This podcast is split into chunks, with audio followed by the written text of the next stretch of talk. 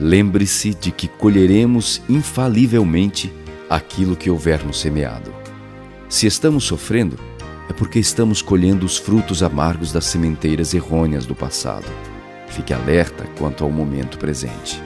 Plante apenas sementes de otimismo e de amor, para colher amanhã os frutos doces da alegria e da felicidade. Cada um colhe exatamente aquilo que plantou. Carlos Torres Pastorino